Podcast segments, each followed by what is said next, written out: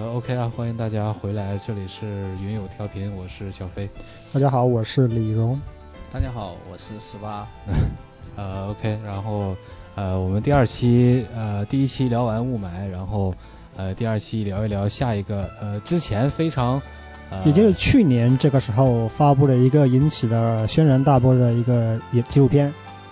就是崔永元调查转基因，是吧？对对美国拍了个片子，然后其实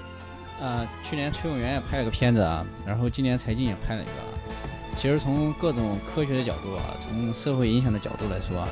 其实崔永元、柴静的片子啊，比崔永元的还是进步了很多。崔永元那里头的片子啊，他也是有很多很多的问题，他那个问题就更多了。简直就可以这么说吧，算是科学纪录片的一个反面典型。对，现在被各大院校、被很多、被很多地方的机构啊，都已经作为典型，包括小有的中学生啊，作为写作文啊，干嘛都都在批批评他，然后找那些他的一个反面的一个典型。对，那个其实这这个片子我还真真真是没看，一直也没看。然后呃，其实我我觉得就是我们这个这个农大，尤其是。呃，像李荣生物毕业的，而我们那个动科毕业的和和我这个呃农学院毕业的，农学其实也就是生物学嘛，对对对，就是对这个生物有了解的人啊，好像都觉得这个转基因就是没有什么呃特，就是对对对于小崔说这些是非常不认可啊，就我们这些人，当然还有很多就是说这个学科之外的人，包括有很多人问我，就是这个转基因到底怎么样？其实大家还是对这个不是说特别了解，包括我的这个呃其他的一些不是农大的朋友也一直在。呃，说就是包括今年今年柴静这个东西出来之后，他们呃在夸柴静的同时，也在夸小崔，就是说呃也有就是有媒体人关注这些公众问题，他们觉得这个转基因一听起来这个转基因也是会觉得呃有有很多问题啊，包括会有对这个健康方面有很多影响，呃这样。其实他那个他这个片子啊，跟柴静的确实没法比，因为他里头。呃，你刚说的那个，像我们作为农大的啊，这个都生物学相关的，可能嗯，大家好多人还能够认可、理解，然后能够看看的，能够明白它里头的问题。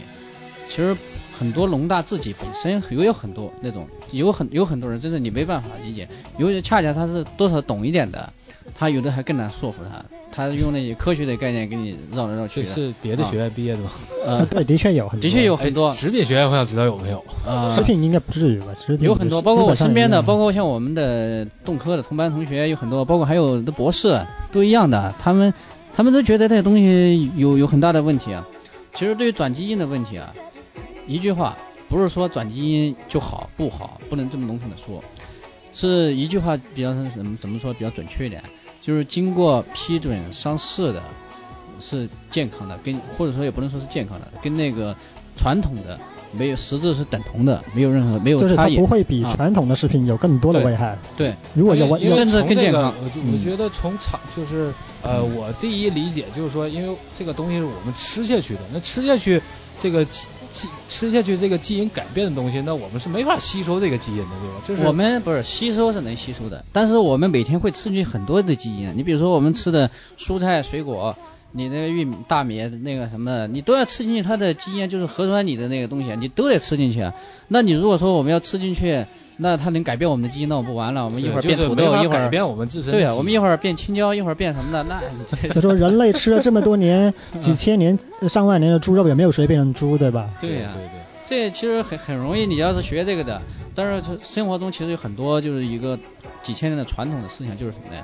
吃什么补什么，也就吃什么变什么，就是这种思想，那导致你觉得，那我们吃这个转基因的吃的，那会不会把我们就是担心把我们人的基因给转了？他就忘记了一点。吃进去任何的东西啊，要经过人的消化道要消化、消化吸收，消化了之后呢，变成最基础的物质。你比如说蛋白，那就变成氨基酸，然后核酸一个可能变成那个 ATCG 或者这几个，它要很小的分子，它的基础都是一样的，然后它才能被人吸收。你就像修房子一样的，那我那个都是有由那个砖来来砌成的。那你如果说我要我要把这个房子拆了，然后要去修另外的房子。它它不能够整个弄过去，它必须要用重新的砖再切切成什么样子？它是用我们机体的那个来控制的，很严格的控制的。它不是说你吃进去整个都搬过去了，那还了得？那要不这样，这个问题我们就一步一步来，直接说太多吧。其实很多人他他听不下去，也听不太懂。那就说让十八先回答一个问题，就是说转基因食物它会不会把人的基因转了？你先确定的，再给一个答复。那其实刚说了这么多了，那肯定是不行的，你肯定不会的。这个其实好多人也不会的，因为很多人要明白第一个概念。其实我们吃进去的任何食物里面都是，包括像我们吃进去的蔬菜水果这些肉类，都是含有基因的，而且很多很多成千上万基因的。你吃进很多，如果说要改变，早就改变了。你转基因的基因，它的成分都一样的，它没有什么特别的之处。然后所以说你要是如果改变，我们早就改变了，是不是？所以说这个恐慌是不可能存在的。你看最早，其实你看关于转基因的问题啊，其实跟很多的问题一样的。呃，在早期那个。在最最早，你清朝的时候，八铁路宝龙脉啊，那是铁路，还在之前是那个照相机从西方刚刚刚对刚刚传入中国的时候，然后说那这些东西照了之后了，那会不会真的把魂摄走了？其实当时就最担心的是慈禧太后嘛，所以说他们一直不敢。但是现在现在没有人怀疑这个问题了，对吧？你随着认识科学的发展，另外还有就是那个刚说的那个那个宝龙脉去挖铁路，然后。火，火车刚刚刚进中国的时候啊，你现在高速这么发达，然后铁路、高铁什么的，是吧？现在没有人去怀疑这些问题了。转基因问题也一样的，转基因你这种技那技术啊，它是一个中性的技术。你就像菜刀一样，就像铁路，那铁路也有可能追尾了，撞死人呢，也有有这种可能性。但是你你要是看它是怎么利用的，如果说为人类所正常的利用啊，它能够给你创造价值。你像菜刀，它是中性的东西，它可以用来杀人，也可以用来切菜。那就看你是怎么利用的，所以说你不能笼统的说转基因不好，好不好？你得根据情况。我们现在只能告诉你，经过批准的、正规严格批准的，它肯定是没有问题的。然后，而且转基因的食品是有史以来经过最严格、最严格的检验的，科学检验、各种检验，而且接触了这么多舆论的监督、科学的检验，然后是目前为止没有没有发现一例因为转基因食品而有出过严重问题的啊。行了，那个。不好意思，刚才出了点技术问题啊，然后我们继续。呃，刚才刚才说到哪儿了？偏的。你就拿话筒说话。对，刚才说到整个转基因的食物为什么不会把人的基因转了？但这个问题其实吧，很多科学界的科学家或者相关人士也做过解释。但是这时候公众吧，我虽然代表公众提问题吧，他们一般会接下来会提另外一个问题，就是说。但是我们吃的东西都是自然界里面本来就是存在的，转基因它就不是自然的，它怎么可能安全呢？我想，那十八怎么看这对这个问题？其实，其实这个问题本身就有问题，因为我们所吃的任何一种食物，这么多种食物，成千上万种食物，都是经过人工干预的结果。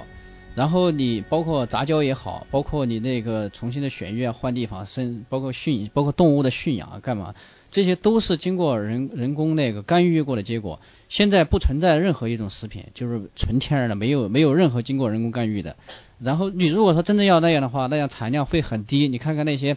那个像袁隆平做的杂交水稻，最开始那些原本的那些都是在很荒山野岭的，然后产量非常低的，就找那么一点母本护本的。所以只有像那种，那你现在人类全部都饿死了。所以现在我们所有的，包括吃的这些大米、那些豆、大豆啊，什么这些，都是经过千百年来人工选育的干预的结果，包括杂交。其实杂交也一样的，杂交它只是说这个概念当时可能没有那么那么名字没取得好听一点。其实它一次交换的基因的个数是现在的很多倍，因为它是整个的整个的那个染色体整个都交换了，所以这这种其实性状整个都交换了。其实这种它转交换的基因更多。然后，但是当时可能大家都想着温饱，温饱问题还没解决啊，那只要能够增产，那可能就没有那么多事儿，然后能饱肚子，就是管你什么转基因不转基因，管你什么的。但是现在可能人生活水平好了，又又这想那想了。其实我们国家的粮食问题还是有严重的问题的，只是可能我们大整天衣食无忧的没有去关注。你比如说大豆啊，像转基因的大豆，中国每年现在的数据是，像美国、像那个拉丁美洲、像南美。进口的数据是六千万吨，六千万吨什么概念啊？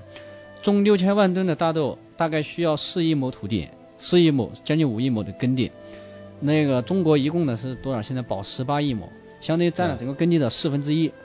四分之一什么概念？相当于把中国所有种的水稻的土地全部用来种大豆才够，你不进口你怎么办？然后这这就是一个巨大漏洞，包括还有玉米啊，包括油菜籽啊。这些你你每年进口量都是很大的，但是像大豆现在是五六千万吨，而且大豆啊还有一个问题啊，你看现在中国的东北的这农民以前种的大豆传统大豆，它的产量它的产量比起来跟美国人家漂洋过海运过来差异很大，老百姓也赔钱，他们也不愿意种啊，没办法，而且你现在根本说已经没有办法改变了，被那个美国他们那几几大巨头已经给控制了，但是我觉得如果说这样长期。政府如果说还是不放开的话，很多品种也会走大豆这个路线，还是被他们控制。呃，还有一个问题啊，就是现在你看我们这个在市在在这个超市里面也好，在市场也好买的那个就是大豆油，大豆的最直接产品大豆油是吧？对。呃，然后还是有很多就是几乎所有人都在呃突出这个非转基因豆，我我这个油是非转基因大豆做的。然后，那么这个它这个非转基因大豆是不是真实？就是他说的这个这个从我的角度来说啊，我我的理解，你即使是非转基因不转基因的，然后你真实不真实，其实对我们而言，我我从来不信这个。但是我我从我的角度来说，我不愿意去为你这个非转基因花点冤枉钱。相反来说，因为非转基因现在基本上是，呃，转基因基本上是这几类啊，第一类是嗯抗虫的，呃抗虫的，还有的是那个。呃，抗那个什么，还有那个草甘膦的那个抗那个那个抗，呃，就是就是防除除草的，就是那个抗抗除草剂除草剂的那那一类，或者还有一些抗地的啊，像这一类的。但是抗虫的主要是抗虫的为主，抗虫的有个什么好处？那它会减少大量的农药使用。然后还有的话，你看像最最典型例子啊，像中国的那个棉花转基因棉花，中国转基因棉花是将临着，就是临近着整个整个产业的一个灭绝。然后到后面没办法研究，这是我们自自己的自主产权啊，研究出那个抗棉铃虫的那个嗯转基因的棉花，然后拯救了整个行业，而且每年减少农药的使用是上千亿吨农药的使用。那如果说我们用的粮食也是一样，转基因的这些大豆啊那样，那会减少农药使用，相对来说比那个传统的他们用农药弄出来的比这个更健康。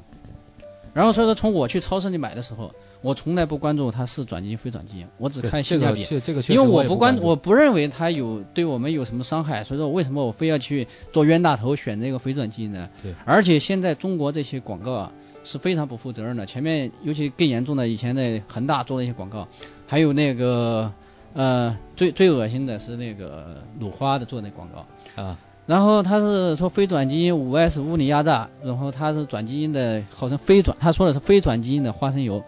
其实全世界没有任何一个国家，没有任何地方有转基因的花生出现。他说他的是，他说他说我这个是非转基因的花生油。然后，那你这样问题就来，我说你这样要长期下去，是不是以后我那个房子、车子都是非转基因的，都都这么做广告了？这个纯粹就是那种恶性的竞争。所以就现在后来国家也出台了一个规范嘛，就说对于广告业里面这个对于转基因和非转基因的时候不能随便使用了，就是它其实有一个很严格的规范。我觉得这这算是一个。相当于官方的一个比较正面的声音，他说，而且像欧美人，他们是一般是吃花生油吃的很少的，还有个花生油有个，其实我们中国人喜欢，还有一个什么问题啊？转其实花生油的不如我们长期吃的那个大豆油健康，因为它的那个花生是最容易被黄曲霉素感染的，很而且它如果说加工稍微工艺不好的话，就很容易就把黄曲霉素带到油里面，很容易超标。黄曲霉素这肯定是那个世界卫生组织那个里头的那个致癌物，一级致癌物的黄曲霉素，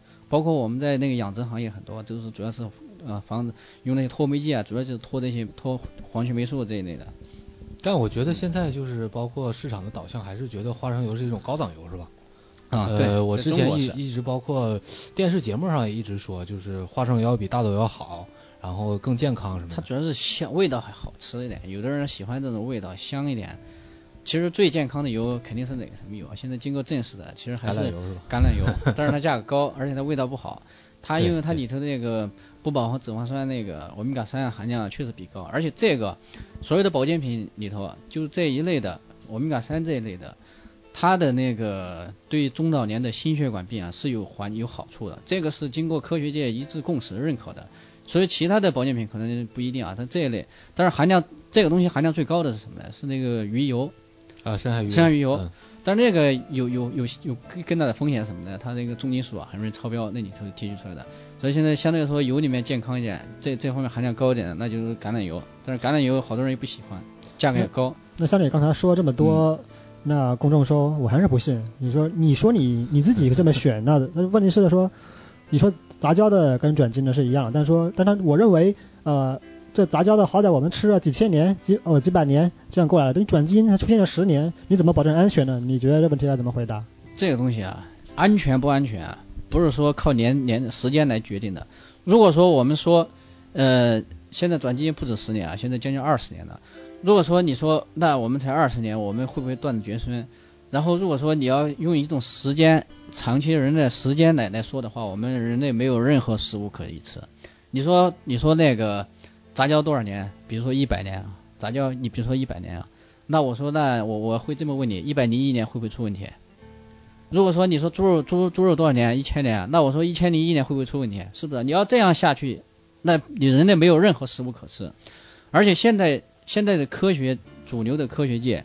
然后判断一种食物有没有是不是安全的，它是有一定的标准的，是有一个方法的。它不是说我说你安全，通过人类来做做人体实验，不是这么回事儿。它是有一个系统，从那个病理学的角度、成分营养学的分析，然后来做那个动物实验，然后再做人的实验。它是要做过做过很多种试验，然后来论证，要数据论证的。然后我认为什么是安全的，它就是安全的，也不能够说百分之绝对的安全，没有任何一种食物是绝对安全的。你比如说有有些人。那个那个大豆吃豆过敏，还有吃鸡蛋过敏的，其实这些都是好东西，都是认都是认为是好东西，但是还是有人过敏的。你包括那个同样的空气啊，或者同样的什么的，它有的过敏，这个不能保证绝对的安全，只能是那个数据上我们认为可可以控制范围比传统的更更那个更更安全，然后它的那些危害更小，这就算算安全。没有任何一种食物是绝对安全的。那比如说你说那个。那个你说什么？那个水是安全的，我让你喝喝那个，比如喝五升，一升一次喝五升，还不是 是不是也也会有问题啊？那你啊，你把你的胃酸全部给清洗了，你还不是很快就死了？这就是一个相对概念，要而且要谈那个谈量，不知道说清楚没有？呃，我觉得啊，可以吗？我觉得第一就是那个你你这个为为什么说那个呃才十年才二十年然后不安全？我说第一个就是。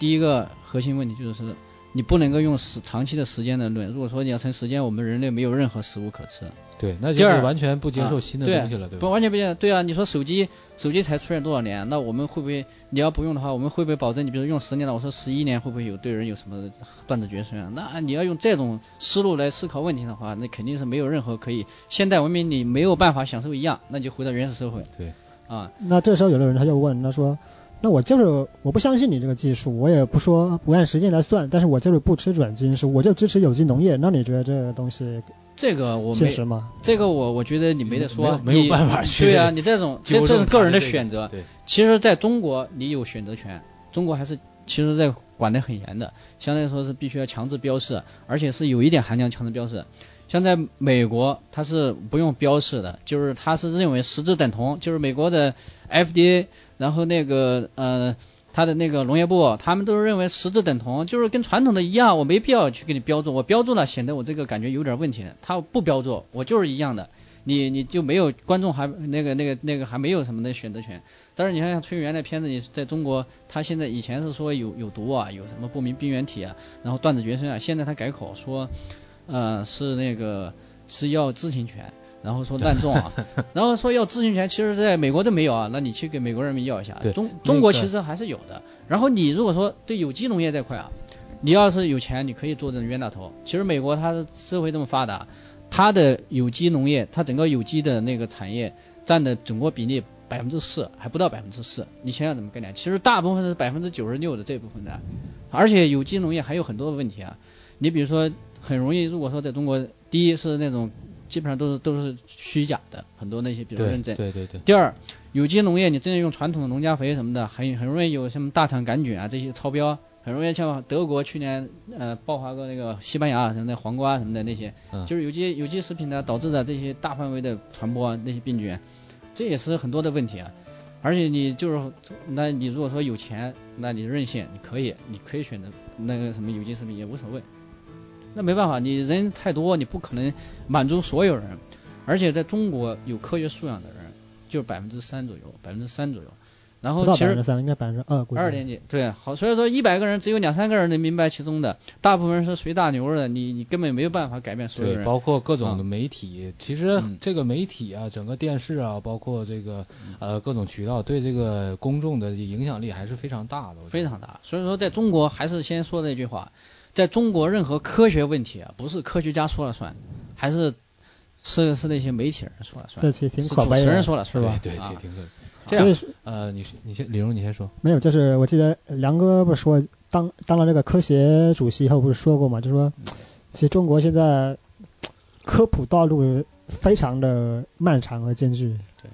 就很多时候科学家做出来成果，怎么能让公众明白？其实这是咱们现在一个很主要的问题。还是还是怎么提高全民的这个科学素养？其实这个其实还就是为什么说大家就是科学家说出这些东西，大家呃怎么说不关注呢？就是因为科学家说出的东西是其实是一个很中性的东西，他其实追求极致客观了之后，反倒没有这个吸吸引公众眼球的这个能力了。其实这就就拿这个就是刚才我们谈这个东西，他把这些东西罗列出来之后，是一篇可能很枯燥的东西。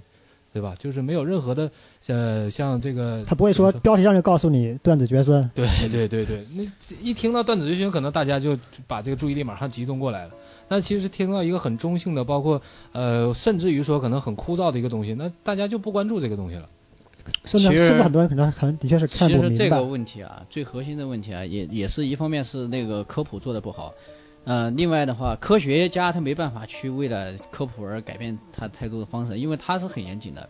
最核心的问题其实还是政府部门的的那个失职，他们他们其实迫于压力，很多时候不愿意去做这些决策。然后，而且它的公信力下降了。你就像美国，人家老百姓他的科他的那个科学素养也不是百分之百，他才百分之二十多，但是也还有百分之七七十多的他不懂的。但是相信那个但是政府，他有一个对啊，美国他 FDA 他很他很负责任，我每一次事情公共事件我很负责任的，我给你弄好了。所以说他们值得相信。你说 FDA 批了，我能吃我就吃，我放心大胆吃，我不用想那么多。但是中国就不行，农业部说了不算，然后你越是政府说的好的，人家越政府说，然后政府说的好，那是 是不是感觉像那孟山都又把中国的农业部、全世界的科学家全买通了？就感觉是这种概念。其实中国是现在这转基因问题是一个很矛盾的啊。首先啊，中国政府其实他他也是认可你是很嗯认可你这个食品是很安全的，要是不安全他不允许你吃啊。大豆油六千万吨，然后包括还有芒果。那个那个木瓜，中国的木瓜基本上都是都是转基因的，还有那个转基因的菜籽油，然后那个嗯大豆油，还有那个玉米玉米部分都都是都是都是转基因的，但是它其实只要允许你吃，那说明它任何安全的。你如果说别说什么主粮这些，你只要是真有问题，任何东西都不允许你上市吃的。这是首先它认可你安全，然后它也允许你种，有的国外它很多担心生态问题啊，中国它也也种啊，中国自己。那棉花，因为这个对环境、对生态环境啊，无论你种什么粮食啊，种那个棉花什么，它都是一样的啊。那那那个也允许你种棉花，中国棉花将近百分之百，就百分之九十好几，然后都是都是都是转基因的，然后也不会在那生态这方面，它说明也没有问题啊，我也允许你种了。还有木瓜，然后还有，但是有一点，我不允许你老百姓种，中国种别的，你比如说像什么的那个大豆，美国允许种，中国也不允许你种。导致结果最最吃亏的是什么？是农民。对农民他他消费的还是还他不是他自己种的，然后卖不上价格，产量非常低，然后还不允许他种那些有有先进的这些技术的代表的，所以说农民农民最吃亏，然后补贴各方面还还比国外低，所以最后坑的还是还是老百姓。另外在消费的时候，我觉得这这这方面问题来讲，中国政府可能是一个更保守的态度，因为他如果要是大力提倡转基因的话，势必会。这我觉得有可能会造成政府公信力进一步下降。呃，不是，我是这么想。最近听到一个观点，我觉得很有意思，就是说政府这几年为什么不对于转基因发出一些正面的声音呢？他说，他就感觉说，感觉他是在下一盘大棋。他说，他希望短期内这个公众对转基因是持一点反对态度的，然后让让转基因没有这么。呃，快速的能在国内真正的扩散或者进入国内市场，给自己国内的转基因留一点空间和时间。那其实这个，这个我觉得如果是这样的话，其实如果真是这样的话，我觉得倒是有好处。说，但是但是这个怎么说呢？从这个宏观上来讲，任何的就就像那个财经财经那个视频里提到，任何的垄断对于技术进步都是一种扼杀。其实这种其实非常，其实你这种我是觉得是不太可能的。为什么啊？你像那个水稻，水稻啊，转基因的水稻就是那个张启发他们那个团队的，他这个水稻其实从抗虫的也是纯的自己的技术啊，自己的产权，然后而且都批了，批到安全证书发了，都十年了，过期了，去年到期嘛，已经过期了，过期了，然后然后现在还没有让你商业化，你想想他们是。这这是纯自己的技术啊，这是纯自己的团队啊，然后也是代表我们中国的水平，然后但是还是不让你商业化推广啊，然后那你你这样这样对于做科研的人来说，你不让我推广，我有什么意思？我还研究它干嘛？我没有下一步研究的这种计划。如果说在同行的，我看见你做这个了，包括。你看，像华大他们也做基因这块，但是他们不敢涉及到转基因的食品这块，为什么不愿意涉及？你做出来没有任何意义，纯粹的是投资，投资进去了，然后政府不批，你做不了嘛，然后他们对做科研的没有任何信心。就其实挺可笑的这种感觉，就是科学家反正有点有种变成那种老鼠过街的感觉，就是我他们是他们不愿意去做这方面的研发了，慢慢的他就失去信心了。你做了没有任何对人类没有任何用处，而且有用处的因为行政的问题把你批被卡住了。另外还有一个像那个转基因的那个像农科院的那个转基因啊富含紫酸酶的转基因玉米，还有我们农大那个戴景瑞的那个抗虫的转基因玉米。其实这都是很好的东西，而且是我们自己的技技技术产权，也不是说被那国外的控制啊。那你这个为什么不批啊？你看像那个，对于像我这个，我做那个饲料行业的，我知道，转那个玉米啊，嗯，然后那个玉米抗虫的，就是有有那个常规的那个玉米品种啊，其实对动物是非常不好的。每年你看那个稍微雨水一多，那就全是发霉的，然后被因为它它不抗虫，然后被虫一吃咬碎了，碎的破碎的东西更容易发霉，然后这就导致很多的问题啊。脱霉剂的大量使用啊，然后一霉变霉，很多比如说像黄曲霉素这一类霉啊，霉菌毒素啊，它是很致癌的，很致癌的，所以其实对我们的健康是非常不利的。所以那说这么多呢，还有一个很有意思的现象就是，既然我们主流科学界的人或者相关有科学素养的人，他其实支持这个东西的，但在社会上很多反倒是没有相关知识背景的人，比如说崔永元啊、顾秀顾秀玲啊，或者说什么，嗯，还有那个。郎咸平什么呃？哎，郎咸平那种就更就是为为什么他他们这么大张旗鼓，然后然后旗帜鲜明的反对？你觉得这是一个什么现象呢？为什么会这样？这个其实就是什么呢？但是你发现啊，这一类人有个最大的特点，都都跟生物没有什么关系，他没有任何生物学的背景，他们好多基本上都是哗众取宠做媒体的，然后他们你像崔永元这种，他有一种就是感觉。都是用阴谋论来解释这种东西，然后都感觉说全世界人民，哎呦，中国马上断子绝孙，不明病原体。你看，像在那个崔永元，其实他现在可能做了这么多研究之后啊，做这么多调查之后啊，慢慢的他其实已经在可能在改变了，但是他只是说有的下不了这个台阶了，骑虎难下啊，骑虎难下，他拉拉不下脸，他只所以说他只能现在是改口说滥种的问题。其实你像那滥滥种，他你看他原来原来他那个片子里有很多危言耸听的。断子绝孙，然后又又举例像什么的，以前那个大豆协会做的那个什么那个，就像那种无关的那种，就是没有相关性的那种因果关系的那种曲线，然后做那个癌症的变化跟他那个转基因的使用的那样的变化，就做那个的时候，然后又包括广西什么大学生什么精子什么缺失，转基因，然后就是像这一类的这类的谣言啊，很多谣言，就说明了那那他他当然他现在可能意识到这一类可能站不住脚，他慢慢只能想改变。包括还有他说的什么发明了发现了一种在大豆里转基因当中发现一种不明病原体，这个事儿其实都一直大家在揪着他问，他现在也不敢说了，他现在改口说滥种的问题。那为什么会？你就是说滥种啊？首先说不管真假，如果说这个东西是真的滥种，那为什么老百姓他要去滥种啊？那说明这东西好啊，是不是？对。那为什么我我偷着我冒着风险我要去种这些东西？为什么？说明它产量高，然后节省人工增产，然后还健康，或者它就是通过这个目的或者什么的，它总得有优点，它说明比传统的更有优势，不然的话我凭什么我去为什么去乱种？那现在没有没有人去乱种那个以前那产量极低的那些原原始种嘛，是不是啊？没有人去愿意去去那个嘛。另外，其实这一切的核心还有一个问题，就是中国在那个知识产权的保护这方面做的太太不到位了。你看像同一个事件啊。有个我们那个行业有一个叫大北龙的，他的那个呃企业的老总叫邵根火，他的老婆去美国，好像涉嫌那个偷盗那个转基因的那个那个，然后是判了多少年啊？直接就是后来判了十五年什么的，当时抓起来作为一个很大的学术事件来来来批斗的。但是同样的同样时间大概过了几个月，然后绿色和平组织的人在湖南农大那边就是偷那个张启发他们那个他们的转基因的材料，然后当时是判了赔，不知道是九十块钱还是一百块钱让他赔，人家还不赔，然后都不立案，说这个金额太小了，案值太小了，不立案。你说这就是一个对于这种这知识的尊重不尊重？对科学的尊重，这个可能话题又又聊远了。这个知识产权，这是可能是中国最大的一个悲哀啊。那现在我们就是那总结一下，对于转基因问题，十八十八。其实这个转基因问题啊，像我们短短时间内也说说不太明白。其实真正要说说个十个小时、八个小时，都一点问题都没有。但是啊，就是说这呃这这期节目啊，核心在于就是说呃从这个我们这个科学角度来讲，转基因对人体是。经过试验论证批准上市的，它不比那个传统的更有有更大的伤健康的风险，没有任何的没有任何健康风险，这是一方面。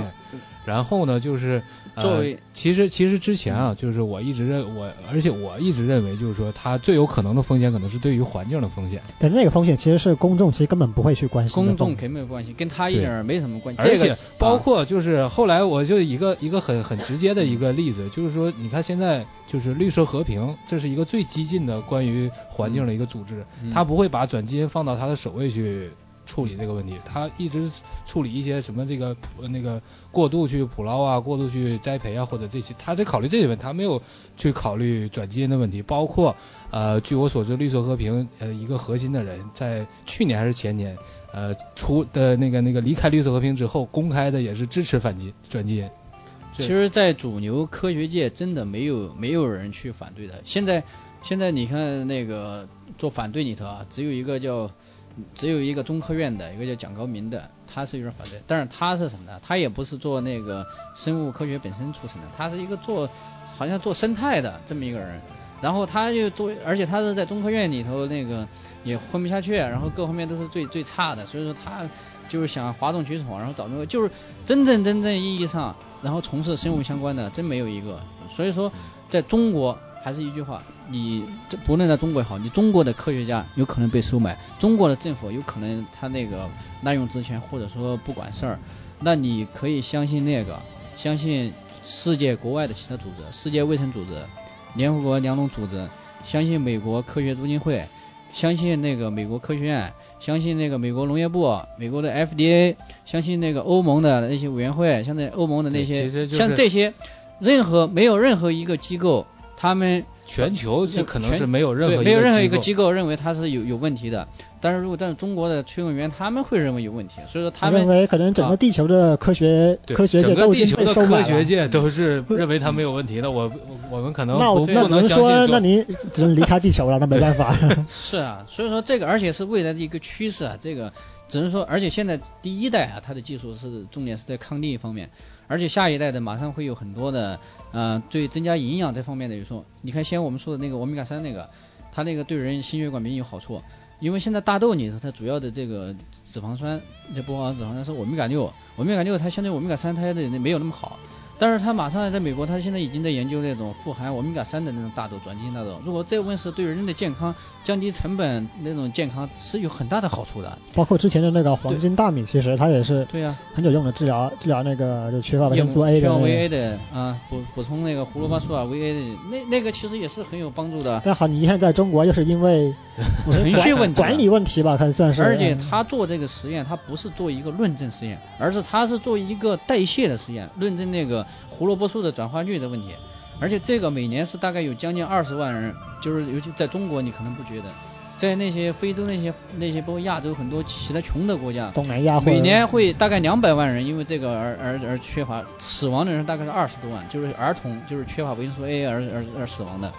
但如果说你在吃饭的时候真的就把 V A 给补了，那这对他们而言是一个多好的事儿。而且他们阴谋论认为说美国为什么他不做不在美国做为什么中国做？其实这很容易解答。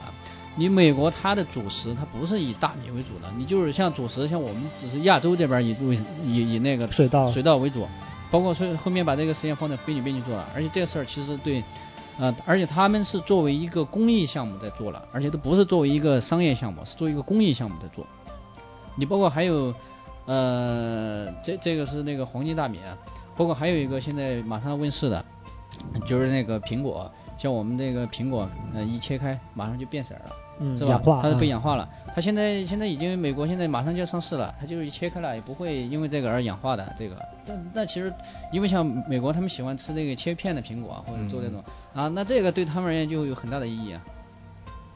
对，到时候那个崔永元这边就会说，这苹果居然切开不会变色，肯定是 有问题。对啊，而且还有一种言论就是什么呢？在中国还有很多的问题，你看微信以前转的乱七八糟的，把那些图片搞得也挺恶心的。对对。其实有很多不是转基因的，他要非要说成转基因的。现在包括玉米啊，其实有很多是一种吃杂交的玉米，他他也给他说成是转基因的。包括还有什么番茄。哎，小的小的什么乱七八糟的，还有青椒什么的，然后就所有的东西都都往都感觉都往转基因身上靠。这其实跟刚才雾霾问题是一个道理。什么有问题都都把怪在这个问题。关于这个呃，这样，关于这个朋友圈啊，包括网络上各种谣言呢，我们接下来节目再最后再说，最后再再说这个事情，让大家有一个清醒的认识吧。呃，这是最后让十八就总的概括一下，对于转基因，我们是有一个应该什么态度，然后就完了。呃，我觉得我们作为。作为农大的啊，作为农大的，也不光是农大吧，应该是。我说嘛，一个啊，逐渐扩大。作为农大的，或者因为我们的主要群体啊是那个受过受过正规科学教育、生物生物学生物学教育的人，我们首先我们从我们自己做起，我们要相信科学，不要相信谣言，我们要相信那些主流科学界的东西，如果或者嗯，然后全球科学全球科学界的东西。另外的话，我们要自己。不信是前提，另外我们尽量也要向周边自己力所能及的去做一些科学的普及。像我在生活中，其实我是随时随地我都在做这些相关的科普，包括转基因方面，包括我像比如说我平时买油，我就买那些，我就挑那种转基因的买，我觉得其实还更便宜啊，更价格便宜，然后还更健康，还更舒服啊，那性价比高。然后我从来就不考虑这些其他的因素，我只考虑性价比。然后。所以说，我觉得我们作为一个农大的，或者说农大周边的，我建议我们相信科学，然后，嗯，并且如果说力所能及的，给周边的人也做相关的科普，不要相信谣言，从自己做起。好，然后你会你会从中啊，你周边的人会从中享受到科学给你带来的好处实惠。行，十八道停不下来了。这科学的好处，我们待会接着继续说。咱先休息一下。对，嗯，我们这期然后关于转基因的那就到这儿。然后行行行，有有有相关的，我们可以私底下的讨论。有加十八的 QQ、微信这些都可以私下讨论。然后有任何不明白可以再去问十八，对吧？专业问题的，这个线下我们继续这个这个 再专业一点问题可以问李荣，他是生物学专业 啊相相关的专业的。我只是说在也是相有相有一定相关背景，然后也是农大学相关背景，然后又对这个有兴趣，而且一直在跟踪，大概有将近十年的时间，一直在了解这个领域。所以说有什么相关的有争议的、有问题的，我们可以随时的沟通、辩论，然后讨论都行。但是我们是希望我们核心的就是大家都相信科学。啊，OK，呃那节目的最后然后还是给大家放一首呃依然是穹顶之下的一个插曲叫 wait